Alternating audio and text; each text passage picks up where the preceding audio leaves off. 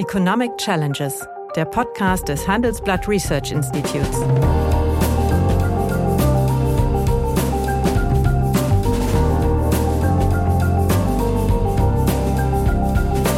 Bert Rürup, der Chefökonom des Handelsblatts, diskutiert mit Michael Hüter, dem Direktor des Instituts der deutschen Wirtschaft, wöchentlich aktuelle wirtschaftliche Herausforderungen für Deutschland wie für die Weltwirtschaft.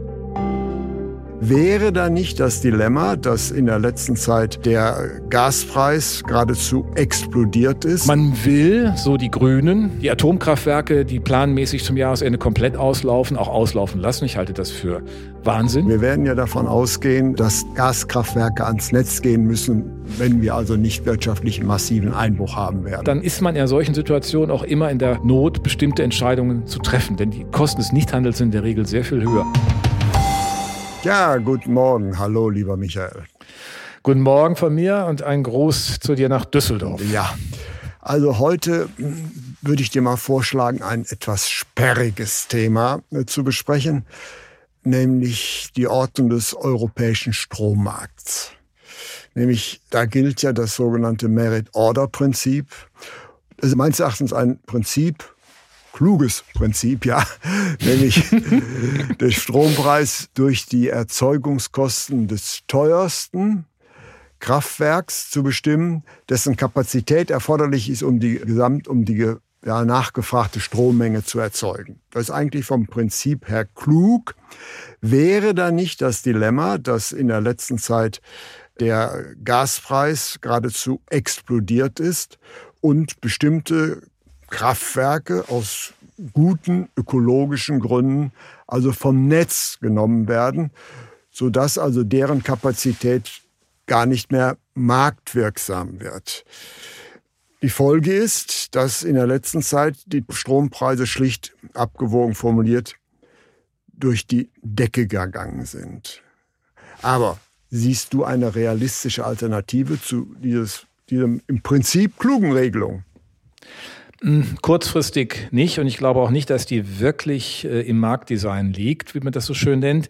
Vielleicht nochmal für die Hörer, die jetzt fragen, was ist das eigentlich wirklich? Im Grunde ist es das, was in einem ganz normalen äh, ökonomischen Marktverständnis stattfindet. Wir haben eine Aneinanderreihung von Anbietern nach den Grenzkosten ihres, ja. ihrer Produktion in einem homo, eigentlich homogenen Markt und Strom ist ein homogener Markt. Das ist das ist immer das gleiche Produkt, was hinten rauskommt. Mhm. Und dann gibt es eine Menge, die notwendig ist und die ja. definiert letztlich den Marktraum räumenden Preis. Und der letzte, der, der, Grenzanbieter, der letzte, genau, der, der Grenzanbieter, kommt, der die gewünschte Menge genau. äh, erfüllt, der bestimmt den Preis. Und das sind gegenwärtig die, ja, auch als Folge des äh, Ukraine-Kriegs teuersten Ah, genau. Gaskraftwerke. Aber das sind, das sind sie aber immer. Die Gaskraftwerke sind immer die teuersten. Das hat äh, auch mit deren Produktionsweise zu tun, aber auch mit ihrer Flexibilität.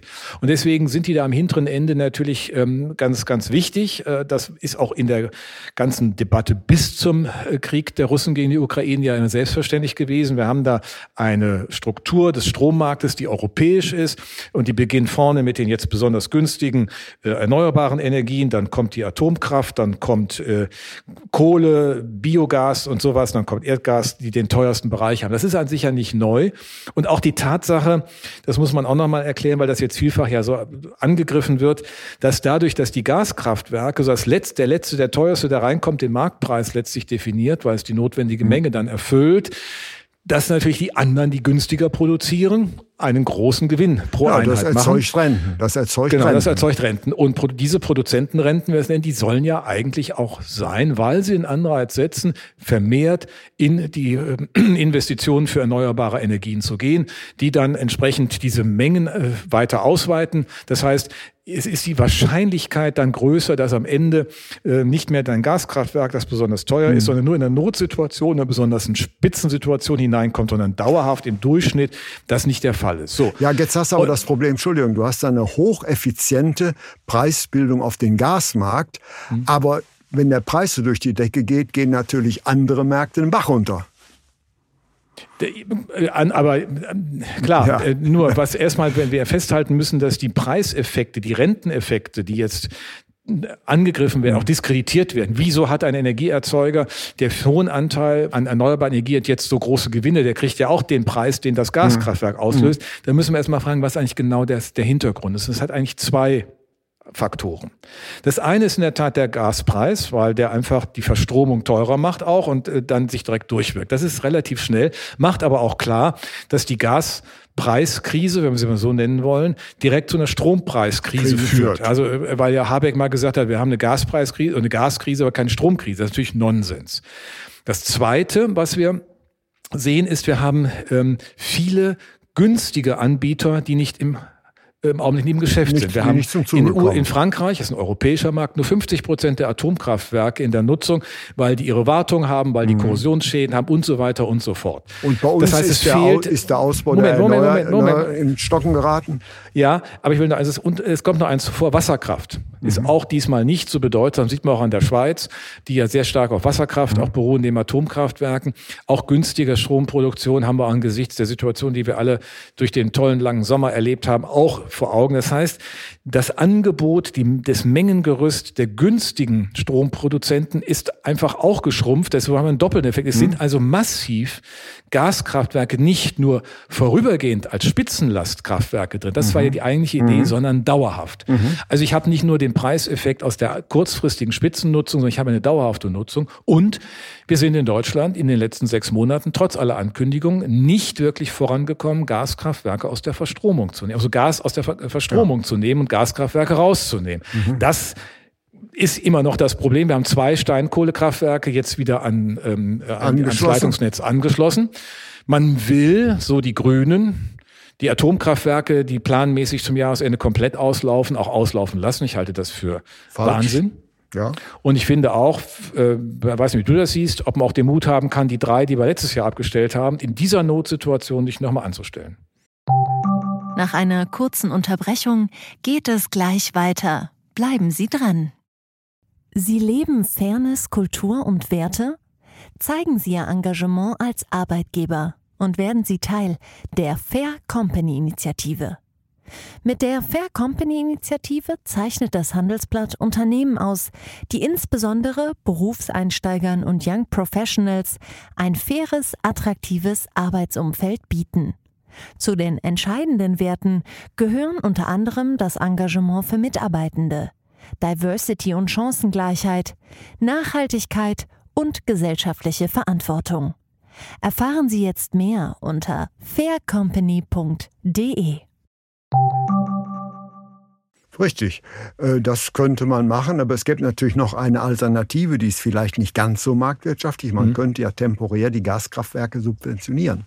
Ja, ähm, ja. das kann, kann, man, ja. kann man machen, aber die Frage ist, ähm, äh, an welcher Stelle wir das tun. Wir machen es ja implizit schon. Das ganze System, wir haben in der letzten Woche auch über die Gasumlage mhm. gesprochen mhm. und wie das alles wirkt. Also wir sind ja an vielen, vielen Stellen unterwegs. Im Grunde muss unser Interesse aber sein, dass wir die Struktur des Marktes wieder dahin bringen, dass sie die Gaskraftwerke wirklich nur zu vorübergehend Spitzenlastantwort nehmen. Und das heißt also, die Franzosen müssen ihre Atomkraftwerke in Gang bringen. Wir müssen bei der Wasserkraft hoffen, dass es funktioniert. Und wir müssen ähm, in jedem Fall die drei, die laufen, auch über das Jahr hinaus weiterlaufen lassen und wir müssen prüfen, ob wir nicht für eine Übergangszeit, um diese Kostenstruktur zu vermeiden, die günstigeren Atomkraftwerke mit den abgeschriebenen Kapitalkosten hineinnehmen. Dann verschiebt sich das an die Angebotsmenge oder sie erhöht sich und der Strombedarf äh, kann zu günstigeren Konditionen gedeckt werden. Ich, äh, also bevor ich immer alles andere noch subventioniere, ist die Frage, ob ich nicht erstmal an der Mengenstruktur äh, arbeitet. Gut, das, das, das, das wäre der erste Schritt, aber nun mal die Energiesicherheit ist natürlich mal schon sehr wichtig und der Energiepreis ist natürlich ein strategischer Preis. Und da ein großer Teil dieser äh, Preisexplosion bei Energie ja letztlich dem Ukraine-Konflikt geschuldet mhm. ist und das ist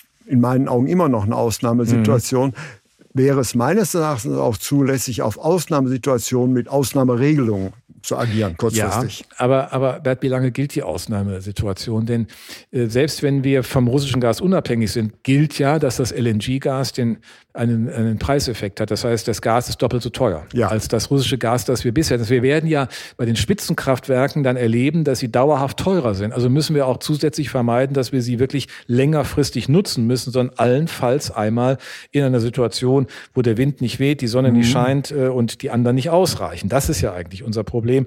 Und deswegen, ja, man kann dann noch mal drauf schauen, aber nachhaltig müssen wir erkennen, wir haben eine andere Kostenstruktur. In der Merit Order wird der Problemdruck hoch bleiben, solange wir nicht nicht so viel erneuerbare Energien zugebaut haben, dass hinten das Gaskraftwerk wirklich nur noch einmal in zwei Jahren benötigt wird. Um das, ist, das ist natürlich völlig. Das ist jetzt sagen wir mal, die äh, richtige Lösung, wenn wir sie am Reißbrett machen. Aber in der mhm. gegenwärtigen Situation ist die Politik nicht am Reißbrett. Sie muss Notfalllösungen finden.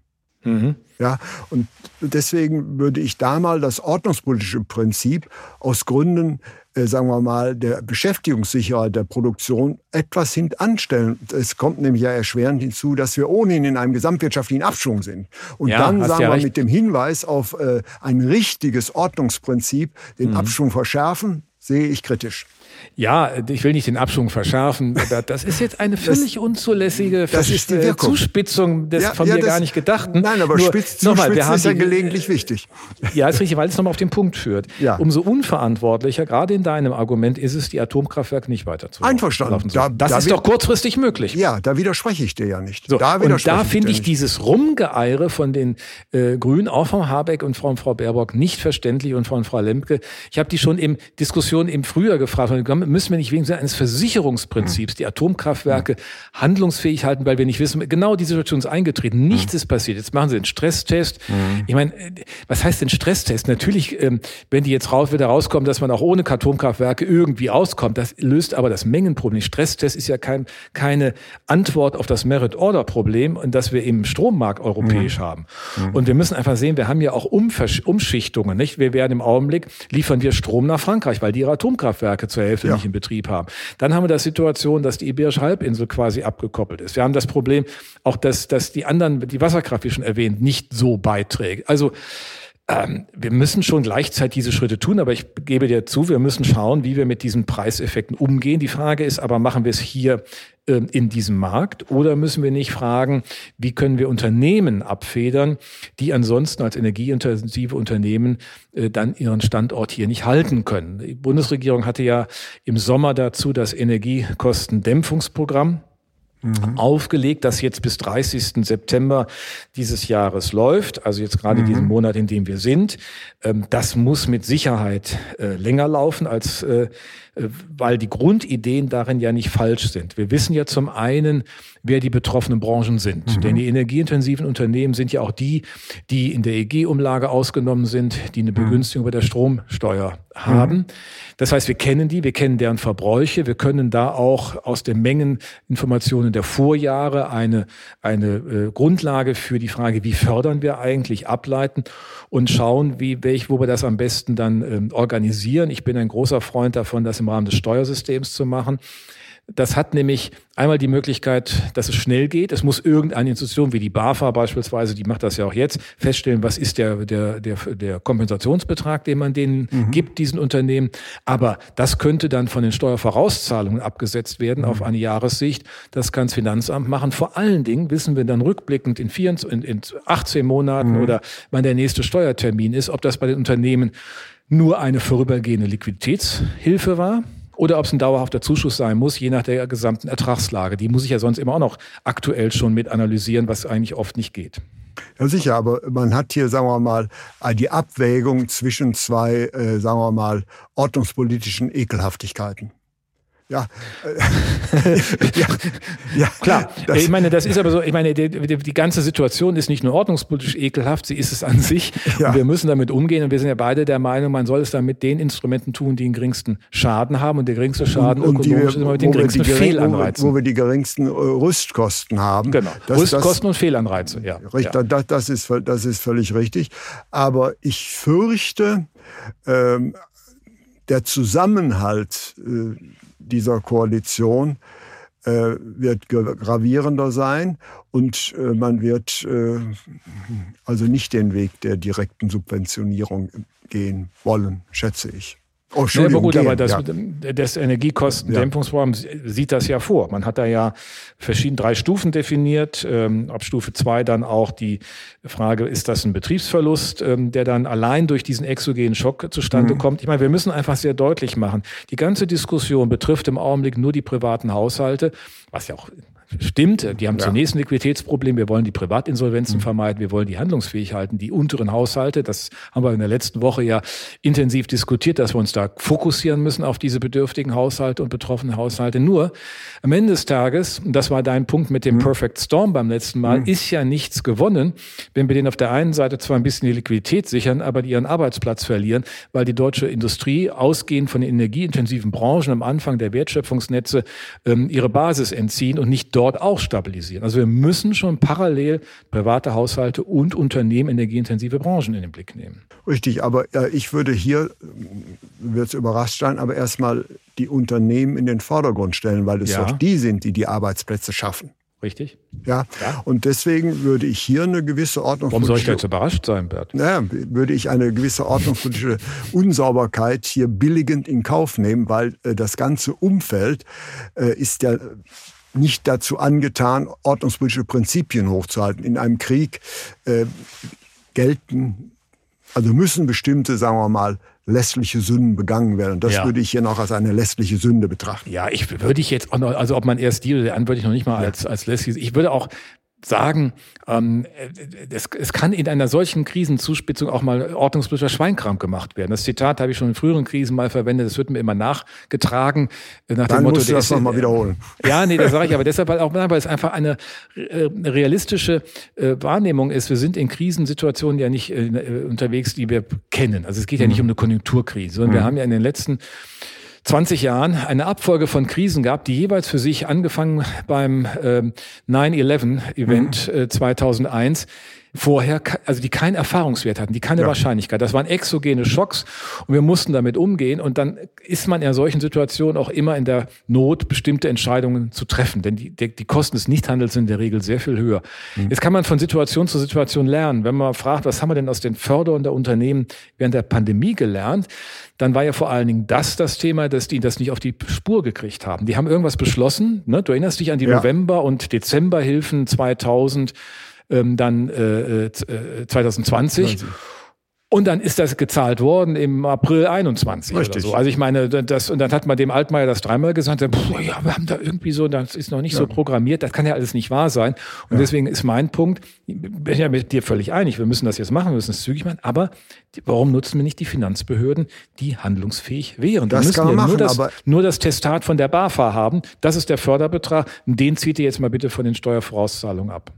Das wird man machen können, aber.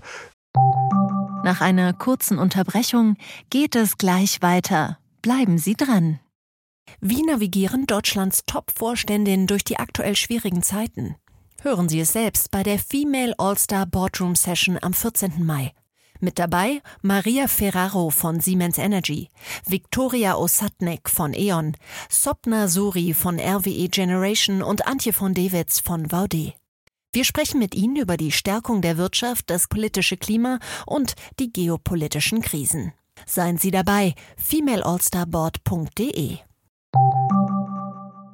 Wir müssen natürlich auch ein bisschen über die kurzfristige sagen wir, Konjunkturdelle mhm. äh, ein bisschen hinausblicken und wohl davon ausgehen, dass, äh, sagen wir mal, wir in das alte Regime nicht mehr zurückkehren werden. Der äh, mhm. äh, Ukraine-Konflikt wird noch ähm, etwas länger dauern und Herr Putin wird, er ist ja nicht blöd, natürlich nach wie vor seine Rohstoffwaffe einsetzen und spielen mhm. und da mhm. gehört das mhm. dann auch zu. Deswegen vielleicht ganz brutal gefragt, glaubst du, dass dieses richtige Prinzip äh, durchhaltbar ist bei, äh, sagen wir mal, geopolitischen Turbulenzen?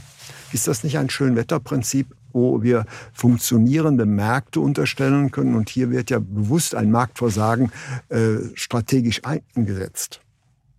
Ja, das ist richtig, nur es hilft uns auch dann nicht, weil das ja dann einer Punkt war mit der Subventionierung der Gaskraftwerke. Ja. Strukturell hilft es uns nicht. Nein. Und die Frage ist immer, gibt es nicht etwas, was sowohl kurzfristig wie auch strukturell hilft? Das ist ja doch immer die, die, die ja. Herausforderung auch in so einer Krise. Und deswegen wäre meine Überlegung in der Tat, alles zu mobilisieren, ähm, dass der Strommarkt eine andere Angebotsstruktur hat, ein anderes mhm. Volumen hat, damit dieser Druck auf die Gaskraftwerke rausgeht. Denn er ist ja in der Tat nicht damit getan, dass wir die einfach abschalten, dann haben wir mhm. keine Gasverstromung mehr. Wir, haben, wir, wir brauchen einfach diese Strommenge und dann kann man noch ein bisschen sparen, aber wir können ja nicht das Ganze, es ist auch albern zu sagen, jetzt machen wir irgendwo mal das Licht aus, weil diese, das ist ja nicht, wir können ja nicht das äh, Leben einstellen und Leben hat mit Licht zu tun und vor allen Dingen auch mit dem Durch durchhaltbaren Licht in dunklen Jahreszeiten. Also auch das muss ja gesagt werden. Also insofern ist die Frage, ja, ich stimme dir zu, aber guck mal, was sind die Reformvorschläge jetzt nochmal zu dieser Merit Order? Alle haben sich geäußert, auch Frau von der Leyen und Herr Habeck dieser Tage. Äh, da müssen wir irgendwas machen. Wenn du genau hinschaust, sagen die aber, ja, das kommt aber erst im nächsten Jahr und kurzfristig haben wir da auch keine ja. Lösung. Jeder sagt ja auch irgendwie, naja, also ja. eigentlich wollen wir das Merit Order Prinzip, Prinzip beibehalten, beibehalten. Aber ähm, dann gucken wir mal, ob wir nicht irgendwie diese unberechtigten Übergewinne, das sind ja dann die mhm. Gewinne ja, ja. bei denen, die, über die wir vorhin gesprochen haben, ja. das sind aber übrigens auch die Erneuerbaren. Dann hat mhm. aber letztens in einem Interview, glaube ich, im Deutschlandfunk, mhm. der Bundeswirtschafts- und Klimaschutzminister gesagt, ja, aber natürlich nicht bei den Anbietern erneuerbaren Energien, weil das ist ja gute Energie. Ja, also wenn ich jetzt auch noch anfange, solche moralischen ähm, Differenzierungs- äh, äh, Differenzierungen vorzunehmen, dann kommen wir ja überhaupt nicht voran. Ich glaube nur, dass auch diese Umverteilung schwer organisierbar ist. Ich meine, die Unternehmen haben höhere Gewinne, sie kommen in eine mhm. andere Steuerzone hinein, zahlen höhere Steuerbeträge. Vielleicht muss man denen schneller die Vorleist, die Vorauszahlungen anpassen, das kann man ja machen. Aber die Antwort, die ihr dann immer gibt, jetzt müssen wir da eine Übergewinnsteuer machen, aber auch nur für die, die irgendwie ähm, uns moralisch passen. Dann muss man dann antworten, na sieh mal an, dann gibt's aber viele von den Anbietern mit, äh, äh die dann äh, großen EVUs, der sind ausländische Unternehmen, die mhm. packe ich sowieso nicht richtig, auch mit unserer Steuer nicht. Also ich glaube, wir müssen aufhören, an der sozusagen Scheindebatten zu führen, als würde eine Übergewinnsteuer Probleme ja. lösen in dem Gut. Kontext. Das ist ein anderes Thema, diskutieren wir vielleicht aber noch einmal. Wenn wir das auf den Punkt bringen, wir werden ja davon ausgehen, äh, dass der Gaspreis bis auf weiteres sehr, sehr hoch bleiben wird und wir gehen auch davon aus, dass, sagen wir mal, äh, ja, Gaskraftwerke ans Netz gehen müssen, wenn wir also nicht wirtschaftlich massiven Einbruch haben werden. Was wäre deine Vorschlag für eine kurzfristige Reaktion. Meinen hast du gehört, ich würde die Gaskraftwerke subventionieren, kurzfristig. Ich würde erstmal sicherstellen, es gibt auch eine Marktberuhigung, dass die drei Atomkraftwerke weiterlaufen. Ich würde prüfen, ob die drei im letzten Jahr abgeschalteten nicht reaktiviert werden können. Mhm. Zweitens wollen wir darauf gucken, dass die, das geht auch sicherlich vor, dass die Franzosen mal vorankommen mit der, mit, mit der ähm, Revision ihrer Atomkraftwerke, damit wir diese Strommengen mhm. haben. Und ich würde dann zielgenau bei den energieintensiven Unternehmen schauen, die wir nicht verlieren dürfen, äh, als Teil der Wertschöpfungskette und hier schauen, wie wir die abfedern. Ich hatte Beispiele genannt. also nicht die Kraftwerke subventionieren, Nein. sondern die, äh, Konsum, die abnehmenden Unternehmen. Ja. Und da bin ich dann auch ähm, bei allem Schweinkram, über den wir besprochen haben, ordnungspolitisch, aber konsistent zu dem, was wir letzte Woche vor allen Dingen diskutiert haben, Blick auf die privaten Haushalte. Auch dort eigentlich nicht bei der Preisentstehung oder beim bei der Preisbildung einzugreifen, sondern bei den Haushalten, die dann in Not kommen. Das gleiche Prinzip gilt hier auch. Also bei den Unternehmen, die in eine Existenzgefährdung kommen, weil zusätzlich dann für auch die privaten Haushalte zum Liquiditätsproblem noch ein Beschäftigungs- oder Arbeitslosigkeitsrisiko dazukäme. Also die Subventionierung der Konsumenten. Und der Unternehmen, ja, ja. Äh, der existenzbedrohten Unternehmen, ja. ja. Ja, Das war ein schönes Schlusswort. Vielen herzlichen Dank. Ich danke dir. Liebe Zuhörerinnen und Zuhörer, Sie wissen, uns ist Ihre Meinung sehr wichtig. Und zwar, weil wir Ihre Zufriedenheit mit dem Handelsblatt erhöhen möchten. Deshalb bitte ich Sie, an einer Umfrage teilzunehmen, die uns hilft, unsere Produkte weiter zu verbessern. Für diese Umfrage können Sie uns erreichen unter handelsblatt.com/zufriedenheit. Liebe Hörerinnen und Hörer, wenn Sie Lob, Kritik oder Themenwünsche haben, dann schreiben Sie uns doch gerne oder schicken Sie uns eine Sprachnachricht an chefökonom@handelsblatt-research.com. Die Adresse finden Sie auch in der Folgenbeschreibung.